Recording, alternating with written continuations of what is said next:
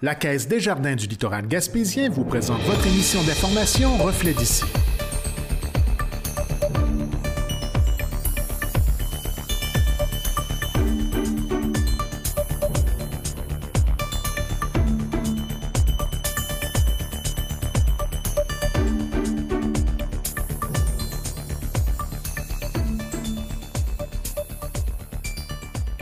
Bonjour et bienvenue dans votre Reflet d'ici. Cette semaine, votre émission des nouvelles locales et régionales est rendue possible grâce à la collaboration d'Ariane Oberbaum, Jean-Denis Laperrière et Marc Baird. Voici les principaux titres pour cette semaine. À la découverte d'OA Espoir Câlin. C'est vraiment un organisme qui vise à enrayer la surpopulation féline. Euh, de base. Puis euh, maintenant, on a le volet chien qui s'est rajouté, qui est vraiment euh, côté médaille, chien errant, abandon de chien, tout ça. Quatre athlètes représenteront les Lobsters au championnat québécois de l'athlétisme. Notre seul coureur de demi-fond est, est à ses premiers jeux, Thomas Deschaines, qui participe à ses premiers championnats québécois. Mise à jour de la situation sanitaire dans la région avec le docteur Yves Bonnier-Vigé. On doit dire que depuis euh, une semaine et demie à peu près, dans cette population-là, les cas augmentent de façon euh, assez importante. Et bien sûr, votre revue d'actualité de la semaine avec Ariane Oberborn. À CHAU TVA, on découvre que l'exploration minière pourrait reprendre à Murdochville, alors que Mine Osisco pourrait racheter la totalité des parts de l'ancienne mine de cuivre du groupe Glencore.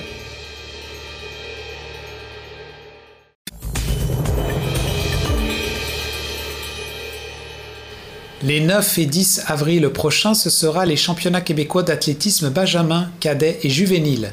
Quatre athlètes du club d'athlétisme Les Lobsters de Grande-Rivière y seront présents. Brigitte Paradis, entraîneuse, nous les présente. Alors, je suis accompagné de Brigitte Paradis, euh, entraîneur du club euh, d'athlétisme Les Lobsters de Grande-Rivière. Bonjour. Bonjour, Jean-Denis. Ça va bien? Oui, toi?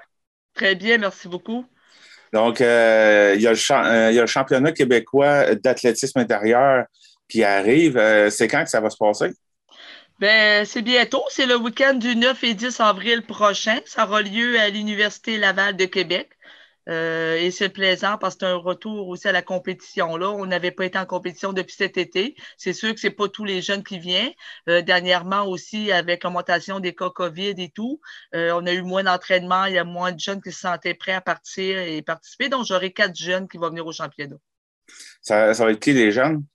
J'ai un retour au championnat, Abby Jaudoin, euh, qui a participé au championnat québécois estival à Laval cet été, qui était à ses premiers championnats québécois, qui a quand même eu des très, très belles performances dans des 15 premiers, à ses premiers championnats.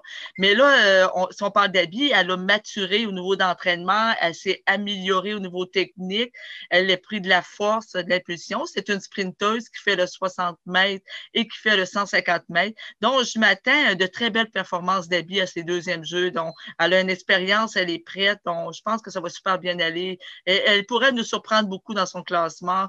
On pourrait même pas rester surpris qu'elle pourrait monter sur le podium.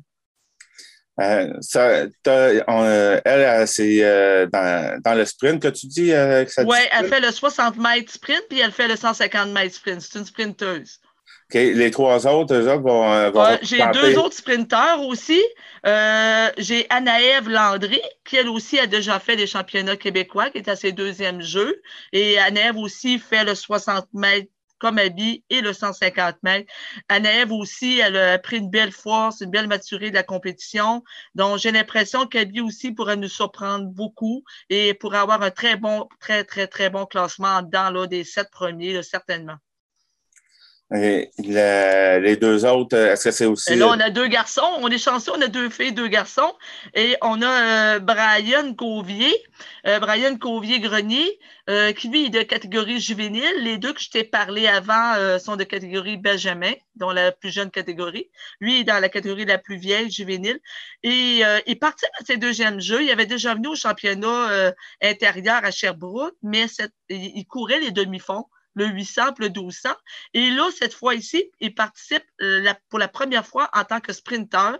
On a commencé à travailler ça ensemble, donc il fera euh, le 60 mètres et le 200 mètres. Euh, donc, c'est une première expérience en sprint, donc c'est assez dur. On va beaucoup là pour évaluer, pour voir comment ça va aller pour les Jeux d'été, l'été prochain à Laval, parce que vu que c'est sa première participation comme sprinter, on va vraiment là, là pour voir là, son calibre face aux autres et pour apporter des corrections pour les Jeux d'été. Et il nous en reste un qui participe. Oui, notre seul coureur de demi-fond, et il est à ses premiers Jeux. Thomas Deschaines, qui participe à ses premiers championnats québécois. Euh, Thomas, il vient d'avoir 12 ans. J'attendais qu'il ait 12 ans. Et ça fait deux ans qu'il est dans les élites depuis l'âge de 10 ans et que je le prépare pour les championnats québécois. Et euh, là, il est prêt. Il s'en vient. C'est un jeune, euh, un jeune homme bien motivé. C'est un jeune homme qui, à l'entraînement, est très mature, qui s'entraîne tu sais, il vient pas là pour niaiser. C'est un jeune, je donne ses plans d'entraînement, il s'entraîne, il suit mes consignes. C'est, il est très, très euh, près de son entraînement et de son entraîneur. Euh, je m'attends que Thomas, malgré qu'on va là pour voir son calibre face aux autres coureurs, aussi pour les Jeux de l'été prochain, mais selon les performances qu'il me fait à l'entraînement, selon la préparation qu'on a depuis deux ans ensemble, moi, je ne serais pas surpris que Thomas monte déjà sur le podium à ses premiers Jeux. Euh, j'ai hâte de voir. Je ne veux pas y mettre trop de pression, mais je sais quel calibre pour. On verra là-bas. Mais Thomas, il pourrait beaucoup, beaucoup nous surprendre. Lui, c'est un demi-fondeur, 800 et 1200 mètres. Benjamin, garçon. Demi-fond, dans le fond, c'est la, c'est la distance. Oui, la, la, course, la distance est plus longue. Là. Comme le 800 mètres, c'est une, c'est une piste de 200 mètres où ce qu'on va. dont euh, c'est certain, euh, au 800 mètres, euh, ben, il, il, va faire quatre tours. Mais après ça, il fait le 1200 mètres, là, donc il fait plus de tours. Là, c'est sûr que c'est plus, c'est un coureur de fond. C'est mon seul coureur de fond parce que les trois autres qui viennent, Abby, Anaëv et Brian, c'est des euh, sprinteurs. Tu parles de Benjamin juvénile. Euh, c'est quoi ces, catégories d'âge-là? C'est des catégories d'âge, un petit peu euh, comme dans les autres disciplines, comme le hockey, qui va avoir les atomes, les piouis, tout ça. C'est la même chose. Dans les Benjamins, là, tu vas avoir les, jeunes âgés entre 12 et 13 ans. Euh, dans les cadets, 14, 15 et 16, 17 ans au niveau des juvéniles. OK. Est-ce qu'il y a une façon de pouvoir les suivre les, ben, pendant la compétition? Ben, c'est certain que moi, au niveau de mon Facebook personnel, je mets les résultats toute la journée euh, parce qu'on peut avoir les résultats en direct si on va sur le site de la Fédération d'athlétisme du Québec, sur le nom de la compétition, le championnat québécois. Souvent, il y a les résultats en direct qui rentrent là. Mais moi, j'essaie toujours dans la journée de mettre des photos, de mettre, de, parler, de dire comment ça va. Puis quand je peux, j'essaie de filmer en direct. OK. Euh, on a été bien représentés. L'an passé, euh, il, y avait, il y avait beaucoup de médailles qui avaient été remportées. Quoi que je pense que c'était une, euh, une autre, euh, c'était pas intérieur cette fois-là, c'était extérieur. C'était extérieur à Laval, le championnat québécois d'athlétisme estival. oui, on avait Odélie Drapeau qui avait remporté deux médailles d'argent, qui aujourd'hui, Odélie, elle a quitté le club parce qu'elle est en sport-études euh, à Rivière-du-Loup en athlétisme. Donc, elle a poursuivi en sport-études en athlétisme à Rivière-du-Loup. Ça, c'est une belle réussite pour nous, le club, d'avoir euh, un athlète qui décide de s'en aller en sport-études. Et euh, nous avons eu aussi Thomas Puget, qui n'est pas au jeu en ce moment, qui est en arrêt. Il va participer au jeu d'été, que lui-ci avait remporté là, deux médailles d'argent au 800 et au 1200. Là. Ben, je te dirais là, que on dit ça en toute modestie là, au club, là, mais euh, avec le peu de, d'infrastructures qu'on a. Puis là, je suis content parce qu'on on parle d'une piste d'athlétisme à Grande-Rivière qui s'en vient. Donc, ça va aider beaucoup pour l'entraînement du club d'athlétisme parce qu'on s'est toujours entraîné là, en gymnase l'hiver où ce qu'on n'a pas les bonnes dimensions d'entraînement et sur une piste dehors de sable qui a aussi euh, souvent des petits trous, des, des, des, risques de, blessures. Donc, je peux jamais faire les bonnes distances. Il faut toujours que je vois un peu à peu près là, dans l'entraînement. C'est pas toujours évident. Euh, quand tu te compares à des clubs euh, Québec, Montréal, Sherbrooke, Laval, euh, Longueuil, où ils s'entraînent sous des vrais, dans des stades d'athlétisme, où ils ont les, tout, tout, ce qu'ils ont besoin pour s'entraîner. Donc, je peux dire que malgré le peu qu'on a depuis que le club existe, sept ans, je pense qu'on a fait des bons athlètes, on a des bons représentants. Puis le club de l'athlétisme de Grande-Rivière commence euh, à, à, faire peur à quelques personnes en compétition. Puis il commence à prendre sa place tranquillement pas vite euh, sur le marché de la compétition. Puis ça, je trouve ça le fun parce que ça prouve aux autres milieux que l'entraînement, euh, pas besoin d'avoir les meilleures infrastructures aussi pour réussir. Ça demande comment tu donnes, puis quel genre d'entraînement, d'entraîneur s'occupe de toi aussi. C'est l'entraînement qui, qui, est important dans l'athlétisme. C'est vraiment au niveau technique, puis au niveau que l'entraîneur soit prêt, puis soit là et motivé à t'aider à réussir. C'est un travail entraîneur-athlète. Quelle chose on pourrait ajouter? Mais moi, je pourrais te dire que j'aimerais terminer en disant merci à la ville de Grande-Rivière euh, d'avoir travaillé un projet euh, pour avoir une piste d'athlétisme parce que ça va aider pas juste le club d'athlétisme, les activités de des écoles aux alentours, du club de marche, de, de monsieur, madame, tout le monde qui veut aller s'entraîner en toute sécurité sur une piste. Donc, merci à la ville de Grande-Rivière, merci à monsieur le maire et son équipe, euh, monsieur Ken Moreau. Puis, j'aimerais aussi dire que je serai toujours là pour le club et les aider dans la construction de ce centre-là s'ils ont besoin d'aide au niveau de, savoir les, vraiment les besoins du club ou des autres. je serai toujours là pour aider la ville de Grande-Rivière dans, les démarches de construction de la piste d'athlétisme. Puis j'aimerais te remercier, Jean-Denis, d'être toujours là, près du club et de toujours voir les besoins du club aussi. Merci beaucoup, Jean-Denis. Ben, Brigitte Paradis, euh, entraîneur du club d'athlétisme Les Lobsters de Grande-Rivière. Merci de m'avoir parlé de la compétition euh, à venir. On rappelle la date de la compétition? C'est le 9 et 10 avril prochain, Université Laval de Québec. Quatre jeunes de Grande-Rivière qui vont les représenter avec fierté leur club. On leur souhaite la meilleure des chances. Puis, si on peut, ben, on reviendra avec des résultats après la compétition. Merci beaucoup.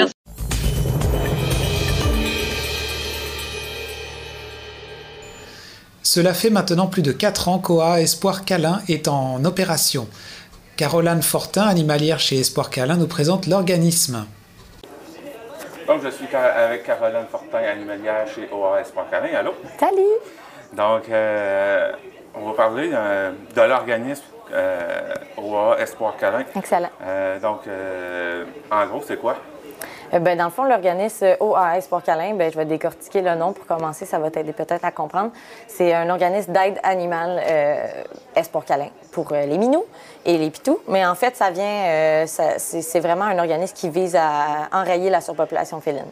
Euh, de base. Puis euh, maintenant, on a le volet chien qui s'est rajouté, qui est vraiment côté médaille, chien errant, abandon de chien, tout ça. Mais au départ, c'est vraiment juste des minous. Ben, en fait, parce qu'on n'avait pas un très grand local. Au départ, c'était dans un cabanon. Ensuite, ça a été dans une salle un peu plus grande, qui est un ancien restaurant. Puis maintenant, on a cette immense salle qui est la salle d'adoption pour les minous. On a plusieurs autres salles adjacentes.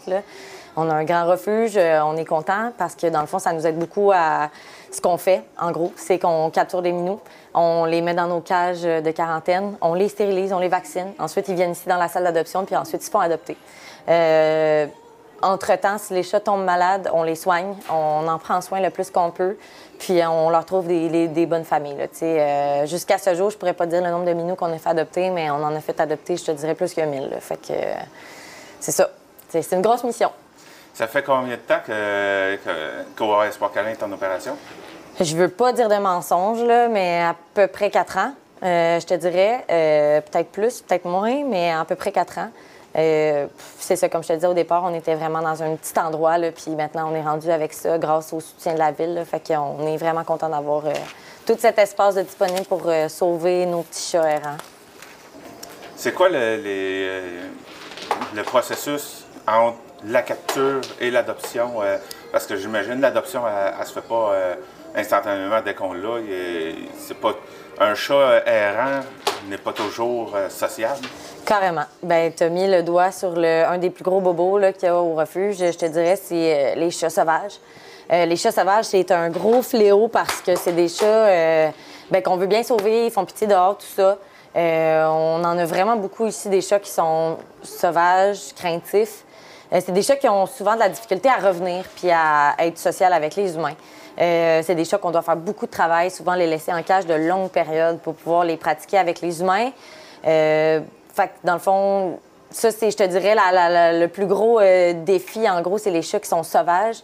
Mais sinon, un chat qui est un peu plus euh, normal, si on veut, là, euh, comment ça fonctionne, c'est vraiment on les capture de l'extérieur. Souvent, c'est des chats qui sont errants. Ça arrive euh, des fois qu'on a des abandons de chats, donc des gens qui peuvent plus les garder pour x, y nombre de raisons. Donc, on récupère les minous, on les vaccine. Donc, ça prend deux vaccins minimum pour un chat. puis ensuite, de ça, on les stérilise. puis dans le fond, ça, c'est tout aux frais du refuge. Puis ensuite, on les, fait, on les, amène dans cette grande salle-là qui est la salle d'adoption, puis on les fait adopter euh, idéalement par des bonnes familles. On fait une petite enquête au préalable, puis euh, on leur trouve des super de bonnes familles pour la plupart, euh, mais en fait pour tous. Puis c'est ça, pour les chats qui sont sauvages, on en a ici qui ça fait à peu près un an et plus là, qui sont avec nous. Donc pour les chats sauvages, on n'a pas vraiment de...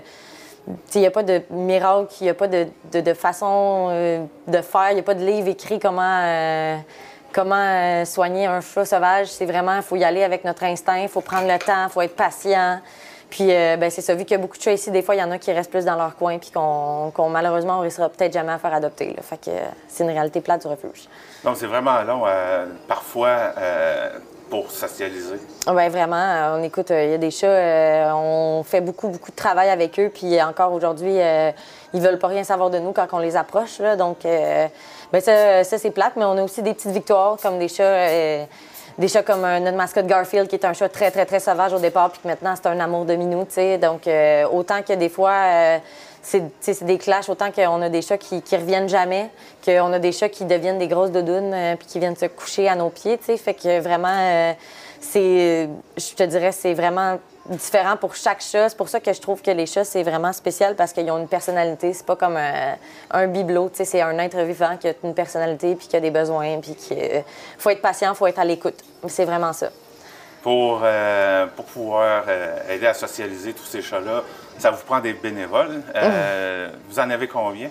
Je te dirais une trentaine, peut-être plus, peut-être moins. Là. Ça, dépend, ça dépend des mois. Il y a des gens, des fois, qui travaillent beaucoup certaines périodes de l'année qui ne peuvent pas nous aider, tandis que d'autres fois, ben, sont plus présents dans le refuge. On a des bénévoles qui sont là à l'année. on a des bénévoles qui sont là juste l'été. Mais oui, carrément, ça nous prend beaucoup de bénévoles. On a à peu près une trentaine, plus ni plus ni moins.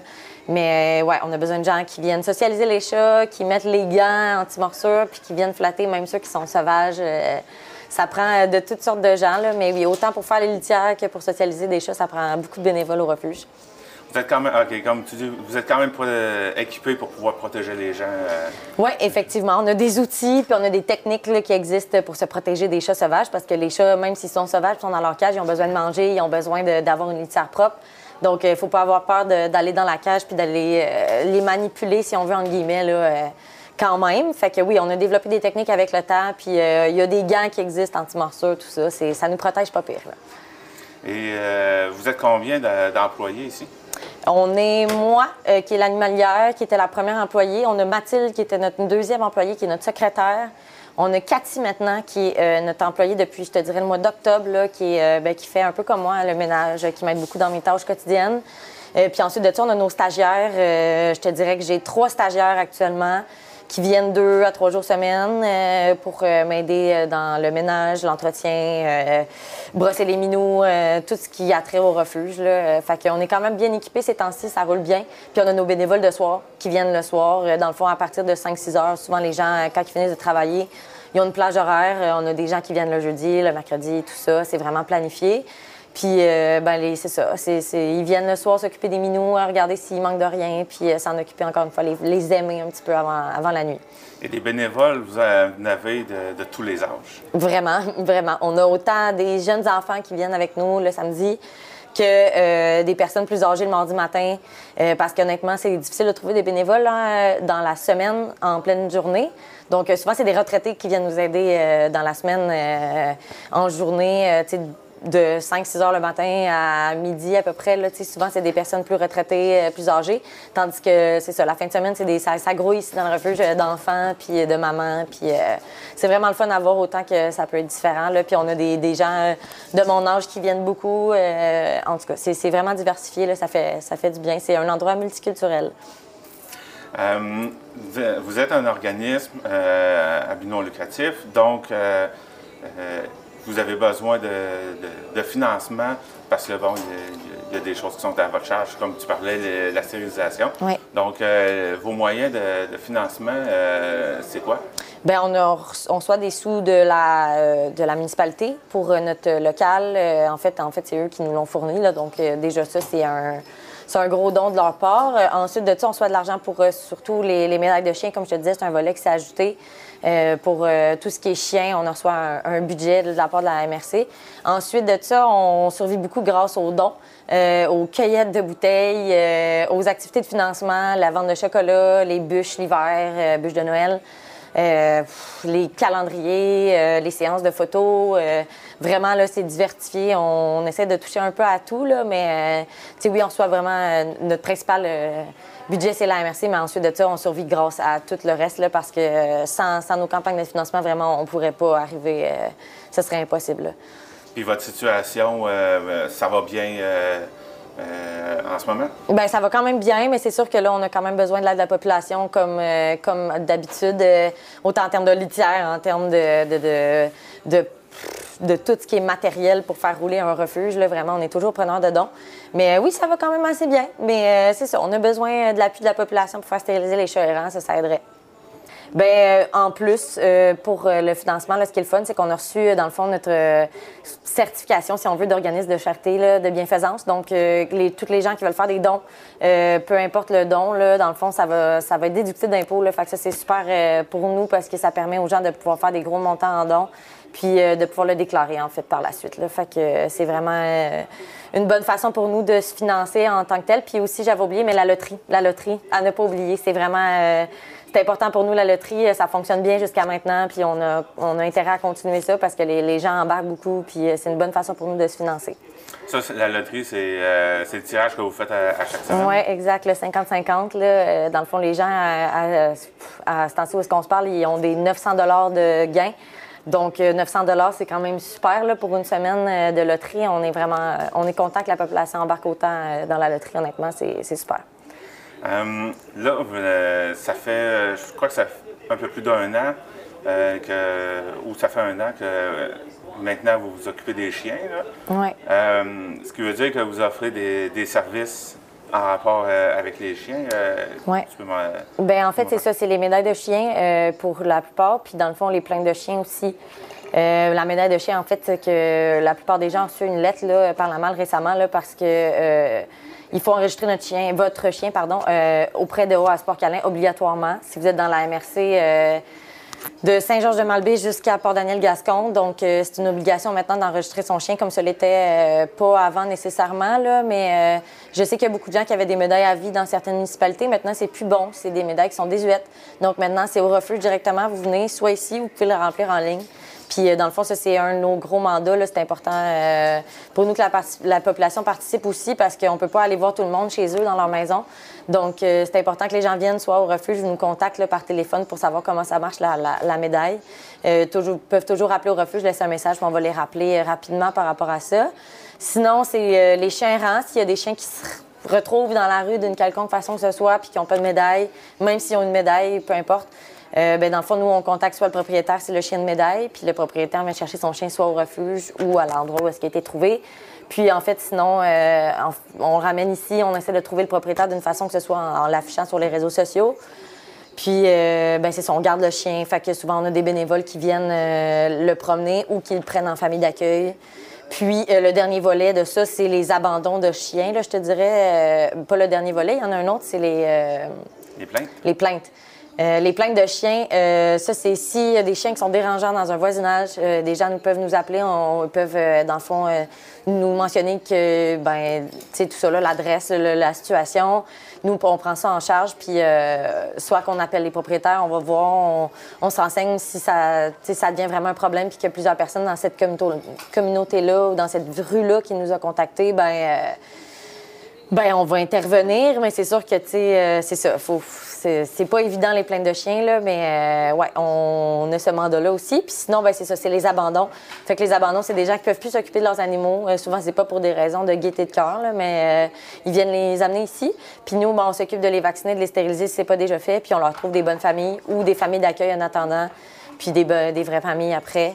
fait que le volet chien, c'est vraiment ça. C'est les médailles, les plaintes de chiens, les, chiens errants, puis les abandons de chiens. Donc, vraiment, c'est ça. pour les chiens, c'est pas mal, c'est pas mal là-dessus qu'on touche, en gros. Je crois qu'on a fait pas mal le tour. oui. Eh bien, Caroline Fortin, merci de m'avoir reçu chez Sport Câlin. Ça fait plaisir, quand tu veux.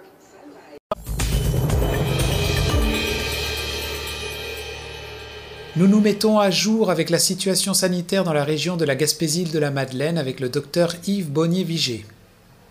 Alors bonjour Yves, comment allez-vous? Très bien, merci. J'espère que tout le monde va bien pour toi et pour Olivier. Oui, très bien pour nous aussi euh, en ce moment. Puis là, justement, dernièrement, il y a un collègue euh, à Grande-Rivière qui me disait Oh mon Dieu, il y a une explosion de cas en ce moment dans la région. Est-ce que vous pourriez nous donner un peu le, justement l'heure juste sur, sur la situation sanitaire en ce moment? Ben, actuellement, euh, l'heure juste est difficile à donner parce qu'on n'a plus les capacités de tester tout le monde avec des tests PCR. Donc, on a une information assez précise sur environ 10% de la population. Les gens qui euh, travaillent dans le réseau de la santé, les gens qui vont chercher des services à l'urgence ou euh, pour des petits séjours hospitaliers ou les gens qui sont hébergés. Alors, c'est un petit peu l'échantillon qu'on a. Et euh, on doit dire que depuis euh, une semaine et demie à peu près, dans cette population-là, les cas augmentent de façon euh, assez importante. on s'en tenait à une vingtaine de cas par jour, une centaine de, une centaine de cas actifs là, jusqu'il y a deux semaines, mettons. Et là, maintenant, on a 840 cas ce matin de, de, de personnes actives dans la seule tranche qu'on est en train de tester. Cette tranche-là, on estime que c'est à peu près 10% de la population. Donc, ça veut dire que au moment où on se parle, il y a probablement 8000 personnes qui doivent euh, frayer avec la COVID. Alors, donc, c'est vraiment beaucoup de monde pour notre région. C'est, c'est pas loin de 10% de notre population qui est malade en même temps. Justement, quand vous parlez euh, de cas, est-ce que c'est des, gens qui euh, ont des symptômes ou qui se...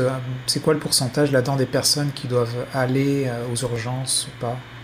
Ben, il y a, le nombre d'hospitalisations est très très faible. Si on dit qu'on a 8000 personnes qui sont atteintes euh, et on en a 15 à, à, à, l'hôpital actuellement, le rapport est, très faible du nombre d'hospitalisés par rapport au nombre de personnes qui, qui sont euh, atteints. La plupart des gens sont peu malades, euh, mais il y en a qui trouvent ça dur. Ce sont le sait par nos enquêtes, là, euh, les gens qui en parlent. Il y en a qui sont assez... Ils ont l'impression qu'il y a un train qui leur est passé sur le dos. Là, mais ça dure une journée ou deux, puis ils se rétablissent assez bien. Donc, il faut dire que la plupart des gens sont bien vaccinés. Euh, ce qui fait qu'ils euh, sont protégés en quelque sorte contre une maladie sévère. Donc ça, leur permet de passer à travers ça sans trop de problèmes. Est-ce qu'on est capable d'avoir un chiffre au niveau de pourcentage de la population vaccinée sur le territoire, sur la région Gaspésie-les-Îles euh, Oui, j'ai ça, mais je ne l'ai pas, je l'ai pas sous la main. Mais nous, on était de l'ordre de, au-delà de 80 des gens qui étaient euh, correctement vaccinés. D'accord. Parce que là, quand on parle justement des gens qui sont dans des, dans le, qui ont justement, qui sont dans un cas positif, est-ce qu'on parle d'un variant particulier ou on parle, est-ce que c'est le variant Micron Est-ce qu'on a déjà changé de variant? Euh, non, ben, en fait, Omicron nous est arrivé à peu près en même temps que Montréal, là, même avec un peu de retard, donc en janvier. Mais on n'a pas eu une très, très forte euh, progression des cas. On a eu euh, une augmentation, bien sûr. On est resté sur un plateau très longtemps, jusqu'à il y a une semaine et demie, je dirais. Puis là, ça s'est mis à monter très, très, très rapidement. Et euh, on sait maintenant que le, le cousin d'Omicron, la, la soulignée BA2, s'est installé au Québec justement à peu près deux, deux trois semaines. Donc, euh, il est fort probable que c'est ça qu'on a chez nous, puis c'est pour ça que ça augmente si vite, c'est que c'est extrêmement contagieux. Omicron étant déjà beaucoup plus contagieux que Delta, ben le, son cousin BA2 est une fois et demie plus contagieux aussi. que l'Omicron original. D'accord. Contagieux veut pas, plus contagieux veut pas forcément dire qu'on développe des formes plus graves. Non, contagieux, ça veut dire que ça se transmet plus facilement. Autrement dit, les gens rencontrent quelqu'un qui a le virus, euh, ils tombent malades très rapidement. Euh, si on a tombé malade, là, mais euh, ils sont infectés en tout cas très rapidement et puis ils le retransmettent assez facilement à d'autres personnes. Donc, c'est dans les histoires que l'on a, là, quand ça rentre dans une résidence, par exemple, où il y a, une famille, ben, habituellement, presque toute la famille là en, très peu de temps. Ou dans une résidence de personnes âgées, c'est un petit peu la même chose, même si les gens sont vaccinés. Euh, on, se retrouve avec euh, presque tout le monde qui est infecté dans quelques jours. D'accord, donc si je comprends bien le portrait de la région, en fait, si on a une bonne majorité des personnes vaccinées, puis que bonne partie du monde attrape, on va dire, ce nouveau variant, est-ce qu'en même temps, on ne développerait pas une immunité collective? Est-ce qu'on va, j'imagine qu'on va arriver à quelque chose qui devrait faire baisser à un moment donné la courbe? Tout à fait. À un moment donné, nécessairement, ça va baisser parce que euh, si, on dit qu'on a 8000 euh, personnes qui sont activement malades actuellement, activement infectées, disons, avec la COVID, ben euh, c'est par période de, de, 5 à 10 jours, mettons. Là. Ça veut dire que dans, dans quelques semaines, on ne devrait plus avoir de personnes qui n'ont jamais vu le virus ou presque. Donc, nécessairement, ça va baisser. Euh, et probablement, ce qu'on ce qu'on doit s'attendre, je crois bien, c'est que ça va baisser puis s'arrêter tranquillement euh, pendant l'été, comme, euh, comme on a vu les deux dernières années. Le virus circule très peu dès qu'il commence à faire un peu plus chaud, un peu plus beau. Puis ça sera à l'automne où on verra si on a un nouveau variant qui se présente ou pas. D'accord. Pour terminer, on voit qu'au niveau, bah, c'est même au niveau international, mais au niveau national et, puis provincial aussi, les mesures euh, sont petit à petit sont, commencent à être euh, enlevées puis écartées par euh, la plupart des provinces. là, le Québec encore est un petit peu encore en, train de, parler de peut-être une sixième vague. Est-ce que J'imagine que le Québec s'en va aussi un petit peu comme le fait le reste du Canada. Est-ce que quand on va, ça nous empêche pas peut-être de garder certaines mesures? Vous vous recommandez quoi quand tout va être, la plupart des choses vont être levées? Ben, la plupart des mesures, en fait, sont levées actuellement. Il nous reste le masque, euh, qui est une euh, mesure qui est quand même assez efficace. On a eu des études qui nous démontrent qu'avec un masque de qualité bien porté, la transmission a été diminuée de moitié. Alors, c'est pas euh, négligeable. Si on infecte moins de monde, ben, si jamais on, on en a plusieurs qui devenaient trop malades, ben, nos services hospitaliers seraient capables de gérer la, demande. Alors, euh, je pense que cette mesure-là de porter le masque quand on a une grande transmission de, virus comme maintenant, c'est quelque chose qui va rester pour un petit bout. On parle de lever l'obligation du masque euh, au 15 avril. C'est sûr que si le 15 avril c'était demain, on ne le lèverait pas. Donc, euh, on va voir où est-ce qu'on est rendu au 15 avril avec la poussée virale.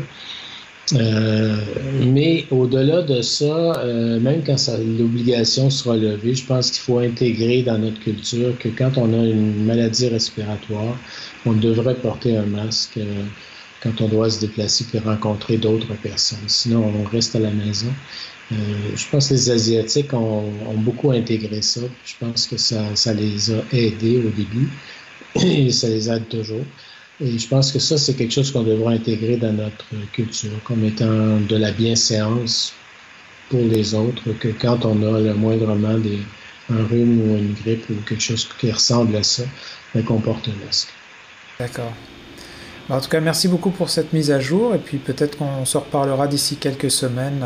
Nous, j'imagine, j'imagine que vous avez un peu la même. Vous avez parlé que l'été s'en vient. Il y a quelque chose qui, déjà dans le milieu naturel ambiant, dans notre environnement, le virus tend à moins se propager. Euh, j'imagine que, est-ce que au niveau de l'automne, euh, quand on prévoit peut-être qu'il y ait des nouveaux variants, est-ce que euh, comment vous vous faites au niveau de la santé? Est-ce que vous regardez à certains endroits où l'hiver arrive avant et on est capable déjà de peut-être affronter d'avance ce qui s'en vient? Ah, c'est ce qui se passe avec l'influenza. Hein. On va toujours regarder dans les pays de l'hémisphère sud pendant l'été pour voir quel genre de, d'influenza s'est développé, puis on, ajuste les, les, vaccins en fonction des, des variants d'influenza, si on veut. Le coronavirus, c'est un petit peu la même chose, mais on ne connaît pas bien toute sa, dynamique encore. Tout ce qu'on sait, c'est que depuis deux ans, l'été ici, il y a très peu de circulation virale. Mais ce n'est pas nécessairement le cas partout parce qu'il y a des pays euh, qui ont des bonnes, euh, des bonnes poussées de coronavirus, puis ils ne sont pas nécessairement d'hiver. Alors, pas, je sais pas, euh, il y a une saisonnalité, semble-t-il, dans le virus, mais elle ne s'exprime pas nécessairement de la même façon partout. Ben, merci beaucoup pour votre temps, Yves, et puis je vous souhaite un bon printemps et une bonne, ben, de la santé. Merci beaucoup, toi aussi.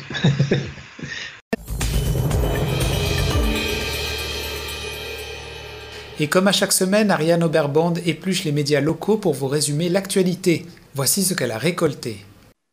Cette semaine, dans vos médias gaspésiens, les pêches printanières au macro et au hareng seront fermées, annonce Magaspésie.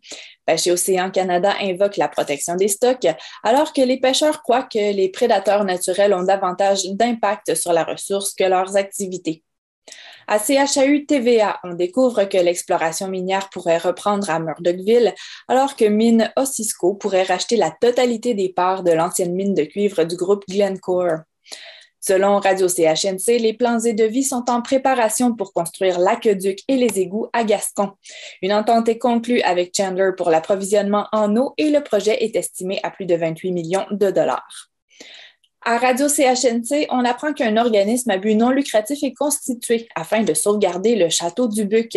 La première étape à suivre sera d'entamer les discussions avec la ville de Chandler. Le bâtiment patrimonial est menacé par les grandes marées. Selon CHAU TVA, les organismes communautaires estiment que leur voix n'a pas été entendue dans l'élaboration du budget provincial. Après analyse, ceux-ci déplorent que les montants demandés ne soient pas au rendez-vous. Environnement Vert Plus demande un moratoire sur les coupes forestières autour du parc de la Gaspésie, rapporte Radio-Canada. Le groupe écologiste demande une protection complète de l'aire de répartition de l'animal dont il ne reste plus qu'une trentaine d'individus en Gaspésie. Le cégep de la Gaspésie et des îles de la Madeleine connaît une hausse du nombre d'inscriptions au premier tour, selon ma Gaspésie. 606 demandes ont été enregistrées comparativement à 582 l'an dernier. Selon le directeur de l'établissement, 63% des demandes proviennent de l'extérieur de la région et 75% des finissants du secondaire en Gaspésie s'inscrivent également. Et finalement, le Gaspésie Nouvelle rapporte que Chantal Duguay demeurera PDG du 6 de la Gaspésie. Celle-ci souhaitait prendre sa retraite à la fin mars après 44 ans de travail pour l'organisation, mais elle demeurera en poste jusqu'à ce le nouveau PDG soit engagé. Voilà qui complète vos informations régionales. Reflet d'ici était une présentation de votre caisse des jardins du littoral gaspésien.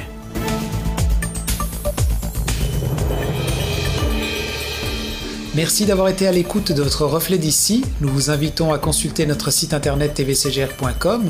Vous y trouverez nos émissions qui sont également disponibles sur nos chaînes YouTube, Facebook et Twitter. N'hésitez pas à nous laisser vos commentaires ou joindre notre équipe de journalistes à l'adresse journaliste à commercial tvcgr.com ou directement sur Facebook. Si vous souhaitez vous impliquer et vivre une expérience en audio-vidéo ou en communication, sachez que nous offrons de la formation. Vous pouvez nous contacter pardon, au 418-385-3909. Et nous vous invitons à partager avec nous vos expériences, envoyez-nous vos photos ou vidéos et informations et nous serons ravis de les diffuser dans cette émission. Merci beaucoup, à la semaine prochaine.